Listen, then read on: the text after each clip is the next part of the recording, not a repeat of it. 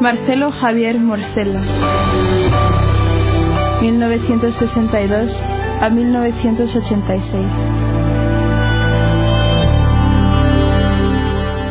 Habla el padre Carlos Buela, fundador del Instituto del Verbo Encarnado, director espiritual de Marcelo.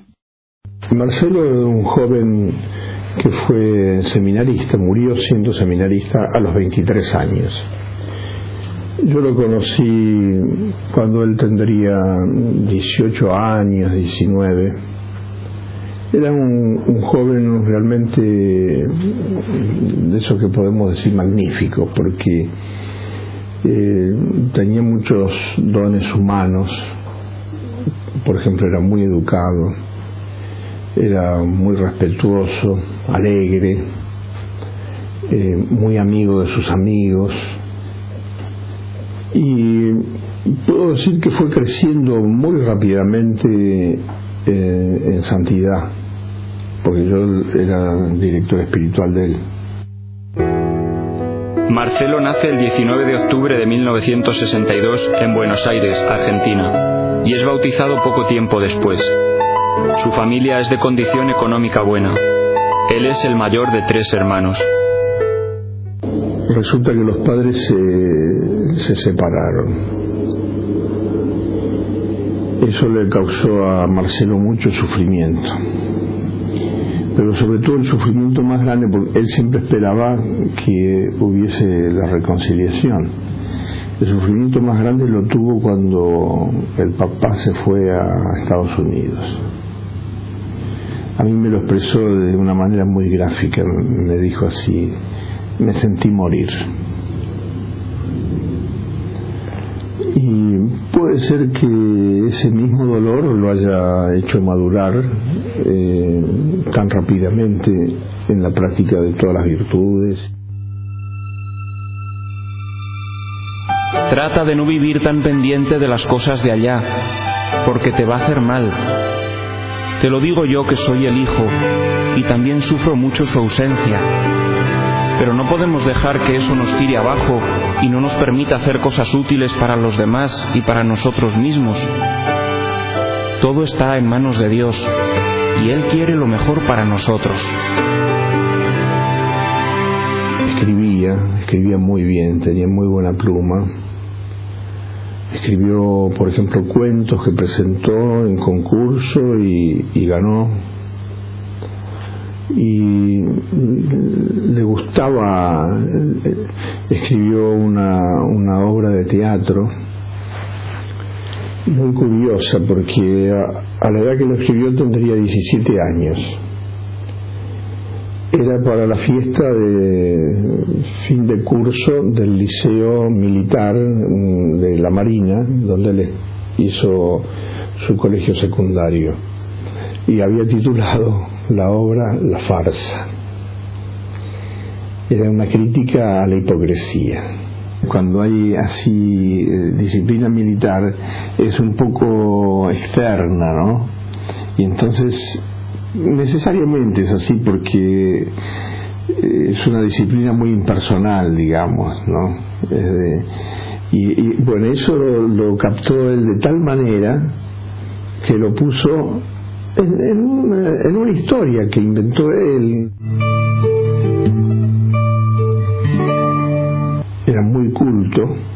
Tenía, leía, leía incluso autores, autores modernos y estaba comprometido con, con su tiempo en el sentido de que de que él no vivía fuera del tiempo sino que vivía en este tiempo que nos toca vivir con todas las dificultades, con todas...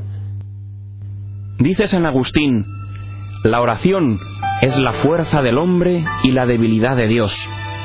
El medio es por demás hostil y las tentaciones son numerosas.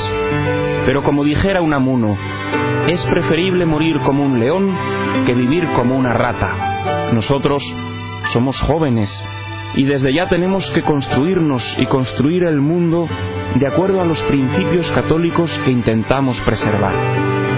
como joven, fue deportista, fue artista, fue eh, amigo, compañero. Dios nos ha unido en la amistad y todo lo hace con un fin.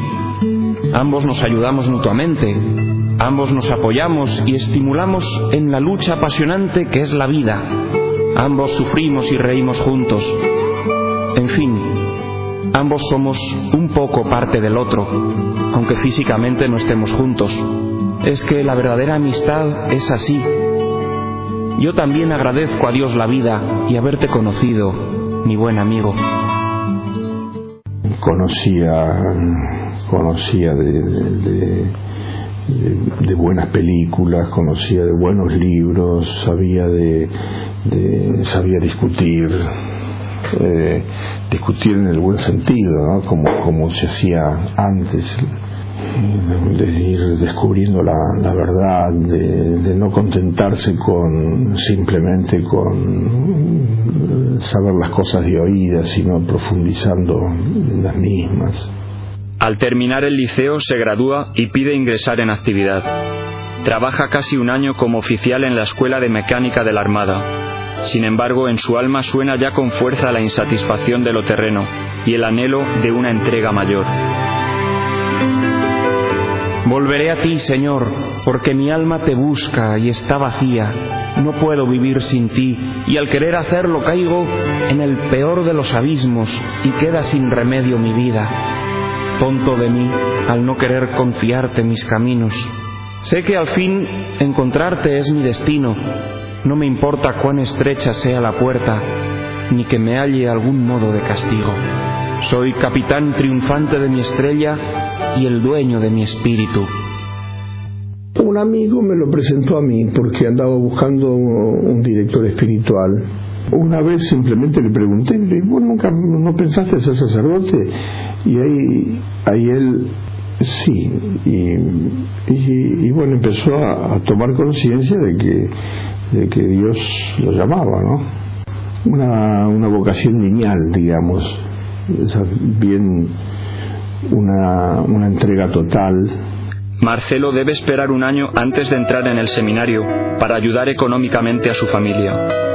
Ve en ello la voluntad de Dios. Es un tiempo de purificación y maduración.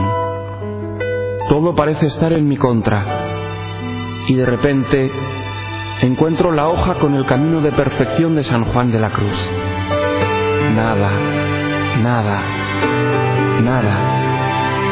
Y también recuerdo a San Pablo. Cuando soy débil, soy fuerte.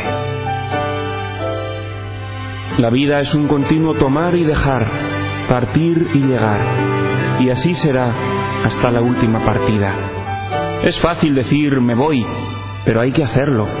Solamente pido a Dios, por medio de mi madre, que me dé la fortaleza para hacer lo que tengo que hacer aunque mucho me cueste.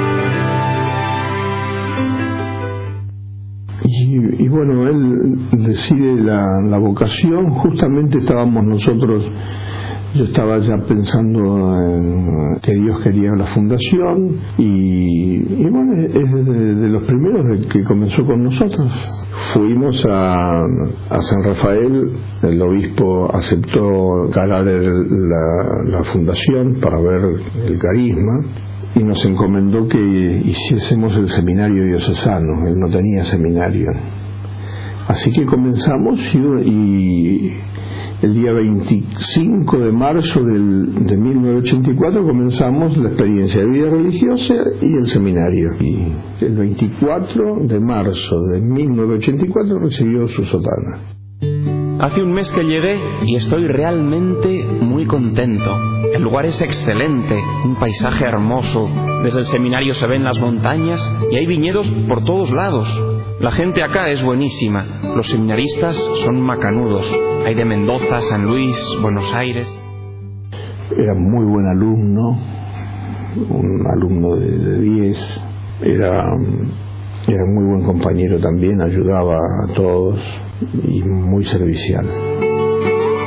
Marcelo vive intensamente el tiempo en el seminario, el estudio, el apostolado en las parroquias durante el fin de semana, las convivencias y ordenaciones sacerdotales. Tuvimos la ordenación sacerdotal de dos muchachos y me hizo pensar qué gran regalo de Dios es la vocación sacerdotal. Para unir a los hombres con Dios, el sacerdote se entrega a Dios libremente. Es un hombre enamorado de Dios. Te pido que reces por mí, en especial a la Santísima Virgen María, Madre de los sacerdotes y de todos los hombres, para que sea fiel al llamado de Cristo. Habla el Padre Osvaldo Gabriel Zapata, del Instituto del Verbo Encarnado. No teníamos nada, era sumamente pobre, un lugar bastante árido, no había gran belleza de paisaje, al menos en las inmediaciones, pero la gente empezaba a visitarnos, los familiares o gente de la ciudad también. Llegaba la gente al seminario, no teníamos nada para mostrarle porque, porque ni siquiera teníamos iglesia, una habitación se le había habilitado como capilla, pero todavía no se le había podido hermosear. ¿Qué hacíamos? Uno dice ahora, pero qué inconscientes que éramos. Los seminaristas, eh, por mostrarles algo, decíamos, eh, ¿quiere, ¿me acompaña? Eh, le quiero ir a, mostrar los cerdos. Era nuestra riqueza. Teníamos cuatro o cinco chanchitos que los cuidábamos, que nos daban de comer tantas veces, pero era lo único más o menos simpático que teníamos. Después eran algunas habitaciones llenas de camas, de camas cuchetas y nada más. Y sin embargo la gente iba y se iba contenta. Desde que entré al seminario me han pasado cosas que me prueban cada día más que el amor de Dios a nosotros nunca lo llegaremos a comprender totalmente. Nos ama infinitamente más de lo que nosotros podemos llegar a creer. Era muy buen apóstol porque ese don de gente lo sabía usar muy bien. Escuchaba a la gente, que es lo primero que hay que hacer, escuchar. Escuchaba, entonces podía dar una palabra adecuada para de consuelo o para poder solucionar un problema o para resolver una, una, una duda en la fe. Después de exámenes, vamos algunos a misionar a unos pueblos de Santiago del Estero. La misión es algo que me gusta. Visitamos las casas, administramos el bautismo a muchos niños y grandes que les falta. También regularizamos matrimonios, preparamos para la primera comunión. En fin, hay mucho trabajo. Desde ayer nos dieron el agua. Hasta ese momento usábamos un aljibe para lavarnos. Hay una gran pobreza, pero la gente es muy digna y cortés. Habla el padre Carlos Walker, del Instituto del Verbo Encarnado. Yo me ordené sacerdote incluso unos meses antes de que él entrara al seminario, por lo tanto cuando él estaba en el seminario yo estaba en una parroquia. Pero muchas veces iba al día libre o una fiesta nuestra, iba a celebrar con nuestros sacerdotes y lo he visto en algunas oportunidades. Una cosa que a mí me quedó muy grabada de él y que me parece que es, parece un detalle pero que es significativo, es em, la afabilidad que él tenía en el trato, como uno eh, llegaba de afuera y enseguida él buscaba de tratarlo no como una visita, sino como hacer que uno se sintiera en casa, que de hecho estaba en casa, pero venía de afuera. Y, concretamente se ponía a hablar, tal vez preparaba algo para tomar, eh, o si no contaba qué estaban haciendo, cosa que por ahí cada uno tenía sus cosas que hacer, y él también. Era seminarista, sin embargo dejaba sus cosas. Me parece que es significativo porque esto señala la actitud señorial de una persona que sabe tomar distancia de sus obligaciones incluso, o de sus cosas, o de sí mismo, para brindarse al prójimo. No dejes de ir a misa los domingos, y ahí acuérdate especialmente de mí como yo lo hago en casi todas las misas. La vida solo tiene sentido si va ordenada a Dios como fin, ya que este es el fin del hombre, si no, no tiene sentido. No te quiero dar sermones, simplemente te digo estas cosas porque si uno tiene un bien, quiere llevar a otro ese bien, y el bien sumo es Dios, y no he de estar tranquilo hasta llevar a quienes más quiero a ese bien. La característica de él era un gran amor a la Eucaristía, en, en la Santa Misa, pero también en la adoración diaria, una gran devoción también a la Virgen, nosotros rezamos el rosario todos los días y tenemos el, cuarto voto de esclavitud mariana, que lo hicimos consiguiendo un avión, esos aviones viejos, Hércules se llaman, eh, de la Fuerza Aérea, que nos llevó desde San Rafael a Salta, al norte de Argentina, donde hay una gran devoción al Señor del Milagro y a la Virgen del Milagro y el día de la Virgen del Milagro hicimos el voto de esclavitud mariana, allá en Salta. Él estuvo allí y la crónica de ese hecho lo, escribió él. Ya ves hasta qué punto somos hermanos. Tenemos el mismo Padre y la misma Madre, que desde el cielo nos espera y ahora intercede por nosotros. Yo rezo por vos ante el Santísimo y tengo la confianza en Dios y María Santísima de que un día Dios sabe cuándo, estaremos juntos en el cielo, gozando y amando a Dios por fin y sin fin. Creo que si en, algo eh, se destacó es en, vivir la caridad exquisita. O sea, las personas que, que a veces son tan algunos que son muy difíciles, él los trataba como especialmente y de una manera que, que se hacía querer. Tenía esa rara habilidad de, de, conocer las personas y de saberlas tratar. Él me hacía de secretario y a veces estaba cansado, no, no, había que responder correspondencia, pero estaba cansado, no quería hacer. Y él se ponía a hablar de, temas que sabía que a uno le, gustaban, ¿no? Y cuando yo veía que uno, uno se había retomado, eh, podemos, aunque sea responder una carta, si adelantamos algo, y me ayudaba a, a poder sacar el trabajo, ¿no?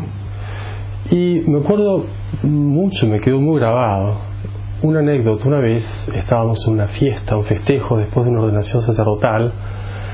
Yo estaba ahí con la gente, una mesa central y mucha gente de pie, caminando, en fin. De repente me doy vuelta y lo veo a mi padre, eh, que en ese entonces todavía vivía, hablando con él.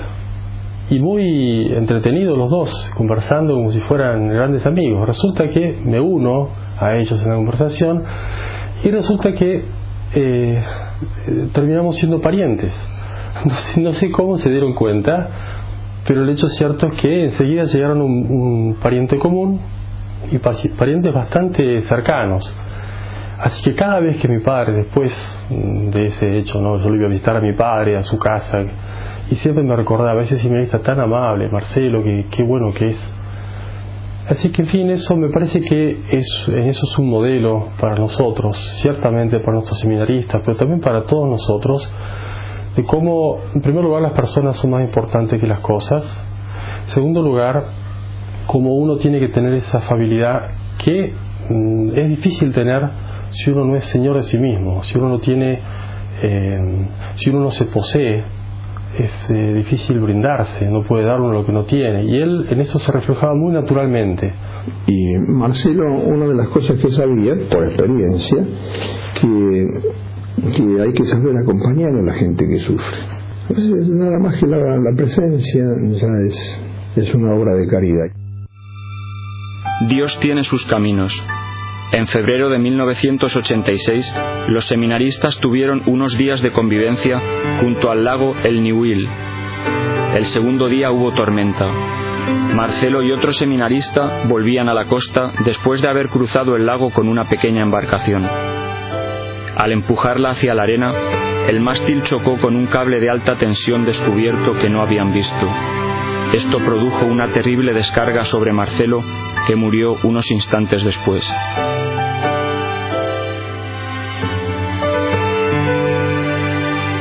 Misma muerte fue, fue, yo podría decir como un milagro, porque toda la gente del pueblo donde, donde murió, todos vinieron al velatorio, los hombres vinieron a pedirme que ellos lo querían llevar a pulso hasta, hasta el puente donde está la, salida del pueblo. Eh, la gente estaba emocionada, rezando. Y hubo casos que, por ejemplo, cuando lo velamos ya en, en la ciudad de San Rafael, una mujer de polaca, la señora de Bajovich, eh, me contó después que entró en el, velatorio y dijo, si estás en el cielo, haz el milagro de que fulana de tal reciba al sacerdote. Era una mujer que no quería recibir al sacerdote, que estaba internada en un hospital de la ciudad de Mendoza y que, bueno, que no saben cómo, pero una, un familiar salió al pasillo en un determinado momento y, y pasaba un sacerdote y le dijo, padre, venga que acá hay una enferma, venga a atenderla. No quiere recibir al sacerdote. Y entra y, uy, padre, bueno, ya que está acá, sí, atiéndame y, y bueno, y murió con los sacramentos. Su sepultura se ha convertido en lugar de peregrinación espontánea y de oración para numerosas personas que van a pedir gracias a Marcelo o a agradecer las que atribuyen a su intercesión.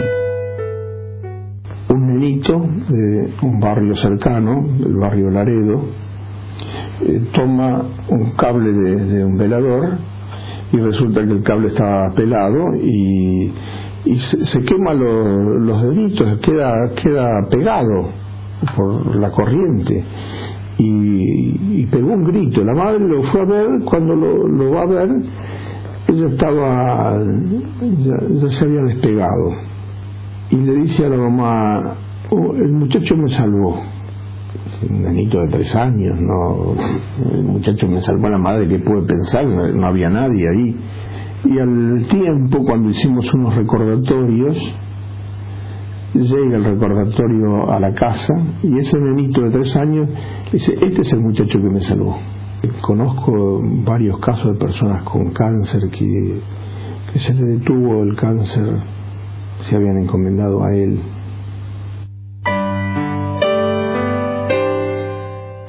Quien muere joven es un elegido, porque está preparado antes que los demás para estar junto a Dios. Marcelo.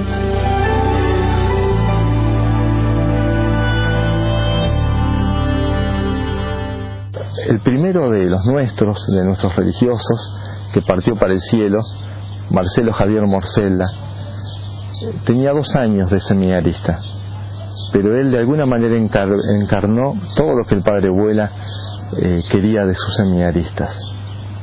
Un joven muy alegre, inteligente, sumamente humilde, pero principalmente caritativo. Como decía otro sacerdote mayor que lo amaba mucho a Marcelo, cuando uno venía cansado, preocupado de, hacer cosas en el centro, uno descansaba en él. Bueno, eso produce la caridad. Eh, que una persona descanse en el otro, aunque no le pueda resolver los problemas. Marcelo escribió en una libretita que él tenía con algunos pensamientos, eh, la vida aquí, en el seminario, me parece el paraíso. Nunca estuve tan feliz. Yo me encontré con esa frase cuando ingresé al Instituto del Verbo Encarnado. Marcelo había muerto apenas unas semanas atrás. Esa frase había sido colocada al, ingreso, en el ingreso del seminario. E inmediatamente es como que la hice mía, porque realmente nunca había estado tan feliz. Quiero ser una hostia, blanca, sin mancha, por tu gracia y para ti. Frágil, solo fuerte en ti. Marcelo.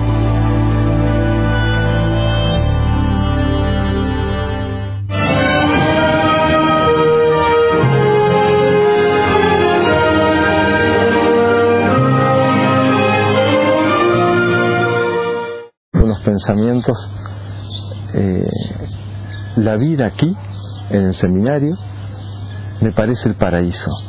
Nunca estuve tan feliz. Yo me encontré con esa frase cuando ingresé al Instituto de Oro Encarnado. Marcelo había muerto apenas unas semanas atrás. Esa frase había sido colocada al, ingreso, en el ingreso del seminario. E inmediatamente es como que la hice mía, porque realmente nunca había estado tan feliz. Quiero ser una hostia, blanca, sin mancha, por tu gracia y para ti. Frágil, solo fuerte en ti. Marcelo.